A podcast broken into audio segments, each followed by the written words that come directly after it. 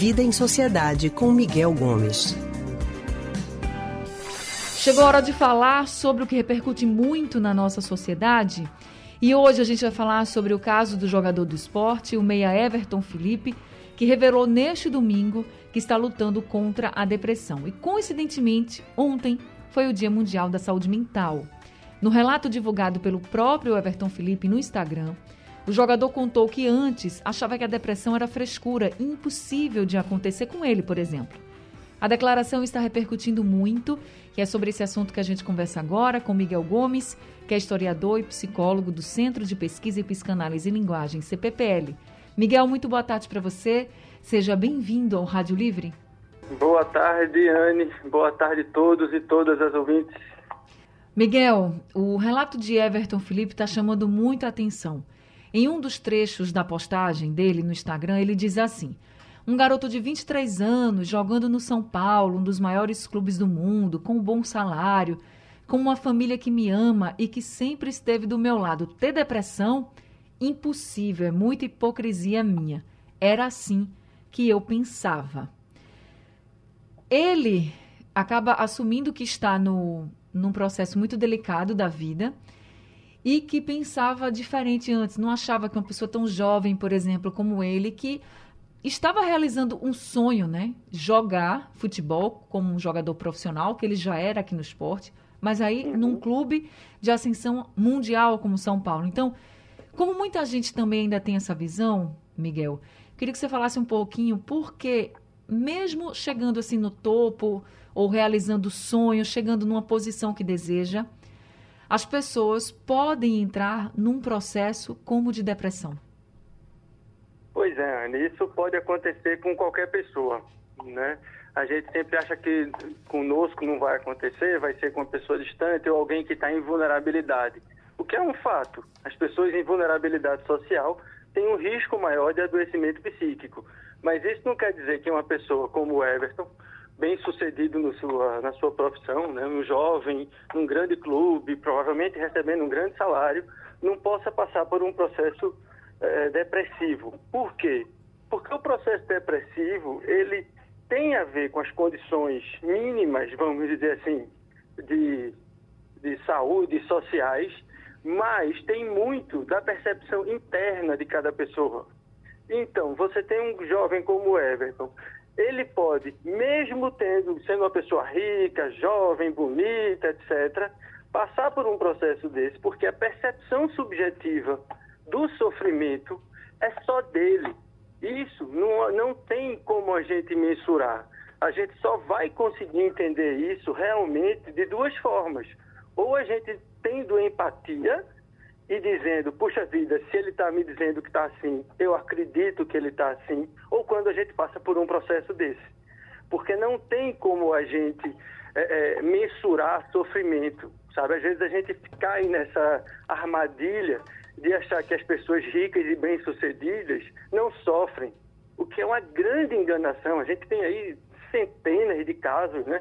Para ficar em jogador de futebol, a gente tem o Felipe Coutinho, que também passou por uma situação parecida, e enfim, estava jogando no Liverpool, no Barcelona, né, na época. Então, é, é, essa questão de passar por um processo de depressão não diz respeito apenas às condições materiais e à juventude. Isso. Isso pode acontecer com qualquer um ao longo da vida, porque se trata de uma percepção subjetiva. O que é uma percepção subjetiva? É a percepção que a pessoa tem do próprio sofrimento e do que causa esse sofrimento. Muitas vezes na depressão, e o que nos arrasta para o fundo do poço, é que a gente vive o sofrimento como se ele fosse uma responsabilidade nossa, como se fosse um defeito nosso. Então aí não interessa se eu sou rico, se eu sou pobre. O que interessa é que eu vivo isso como sendo um problema, um defeito meu. E aí quando a gente passa por isso, frequentemente a gente muda de posição e a gente sai dessa ideia de dizer que a depressão é uma frescura, é uma bobagem, é um mimimi. Mas não, é uma coisa séria que precisa de um tratamento sério. Ele, inclusive, deixa bem claro no relato dele que ele está sofrendo com depressão desde agosto do ano passado, que procurou um profissional da área, que está se tratando com a ajuda desse profissional, da família, de todos os amigos. A gente sabe que esse apoio é muito importante. Agora, Miguel, com relação ao que pode desencadear uma depressão, existe assim, é um fato que desencadeia uma depressão ou essa depressão ela pode ir chegando, se instalando sem nada específico. Ah, foi depois, por exemplo, que eu perdi uma pessoa querida? Foi depois que eu sofri algo? Ela pode pode ter relação com um fato específico ou pode também surgir como se fosse do nada, mas que a gente sabe nunca é do nada, mas assim, vai surgindo aos pouquinhos e quando a gente vê já está ali instalada. Muito bem colocado, Anne, porque é isso, né? Um, um, uma depressão que se instala, ela se instala ao longo do tempo num processo em que a pessoa vai vivendo a desvalorização de si mesmo e entrando nessa espiral de que tudo que ela faz não dá certo, não funciona e eu não me sinto bem, não estou satisfeito. Isso por si só pode nos levar à depressão ou pode ser potencializado e acelerado por alguma questão, é, vamos dizer assim, é, é, imediata, né? O fim de um relacionamento, a perda de um ente querido, é, uma promoção que não veio, é, a perda de um emprego, enfim, esse tipo de coisa pode acelerar esse processo. Mas o que a gente precisa ficar muito atento é para a gente não misturar depressão com tristeza. Uhum. Né? Tristeza é um fenômeno que faz parte da vida. Todos nós passaremos por momentos tristes, esses mesmo que eu citei, né? Perda de ente querido, Sim. de emprego, não ter uma promoção etc tudo isso deixa a gente triste quando a gente passa por uma experiência dessa. Isso faz parte da vida e todo mundo vai passar por isso em algum momento, né? A depressão é algo mais sério, né? Veja que é algo que se instala e que isso pode ser só um gatilho, né? Você já pode estar vivendo um processo depressivo que esses episódios só vão potencializar. Então a gente precisa estar atento para não misturar, porque tristeza, na maioria das vezes, a gente passa por ela, a gente chora, fica triste um pouquinho, depois de um tempo a gente vai e consegue retomar a vida, retomar, fazer as coisas que a gente já fazia. Quando a gente está em depressão, não. A gente entra numa espiral cada vez mais sério. Então, acho que é importante a gente ter cuidado para poder a gente viver a tristeza como tristeza, porque ela vira uma experiência para a vida da gente, ela vira assim como se fosse uma casca que a gente forma para poder lidar com a vida. Né? Isso é bem diferente de um processo depressivo. Então a gente precisa ter cuidado para não misturar tristeza e depressão. São coisas que são parecidas, mas que ao mesmo tempo são muito diferentes na sua resolução. Porque a depressão a gente normalmente precisa de apoio, como o Everton vem tendo, e na tristeza, na maioria das vezes, a gente consegue, tocando a vida, sair dela de uma maneira mais sossegada. Ô Miguel, é possível uma pessoa com depressão e com, que começou um tratamento, que está lá fazendo seu tratamento direitinho, ter alta? É, sim, né? O, o, a depressão, ela é um ciclo em que a gente entra nessa espiral né, de, de se achar ruim, incompleto, mas que com o tratamento a gente vai conseguindo passar por isso e vai se dando conta de certas coisas na nossa vida e a gente consegue sair do quadro de depressão. Isso não significa que a gente não possa ter uma pessoa que seja um pouco mais pessimista, melancólica, uma pessoa mais quieta. Isso é normal, isso é da diversidade do ser humano. Então a gente vai ficar atento, porque algumas pessoas, por uma condição, por uma constituição própria, tem uma maior tendência a viver esses episódios de sofrimento de maneira mais aguda. Então a gente fica atento. Mas sim, quem faz um tratamento com depressão é possível sim sair do quadro e é possível que nunca mais volte a ter um quadro de depressão.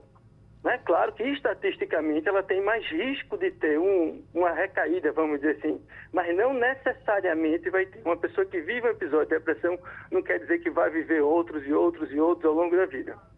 Aí, nesse processo do, do tratamento, inclusive, Everton também coloca uma coisa aqui na postagem dele, que ele diz que ele quer continuar sendo cobrado, porque é, isso faz parte do futebol. Ele não render como esperado e ser cobrado por isso faz parte do futebol e de qualquer outra profissão. Vou continuar dando meu máximo como sempre fiz. E ele ainda diz assim, ó, Não deixem de me cobrar por rendimentos melhores. Sempre gostei disso, nunca fugi de pressão e cá entre nós. Isso é o gostoso do futebol. Ele está numa profissão realmente que existe, né, uma pressão muito grande. Uhum. Mas quando ele coloca isso, Miguel, me parece assim que ele está dizendo: olha, gente, eu quero continuar sendo cobrado porque eu sei que sou capaz. É muito importante é também a, a, gente dar essa confiança para a pessoa. Não é que a pessoa está com depressão que a gente deve é, deixar ela lá quietinha, não. Também tem que estar tá junto e, e dando essa confiança, né? incentivando que cada vez mais a pessoa consiga passar por todos os, os desafios, né, Miguel? Isso, né? Entre outras coisas, a gente vai mostrar que a pessoa não é incapaz como muitas vezes ela pensa que é, né?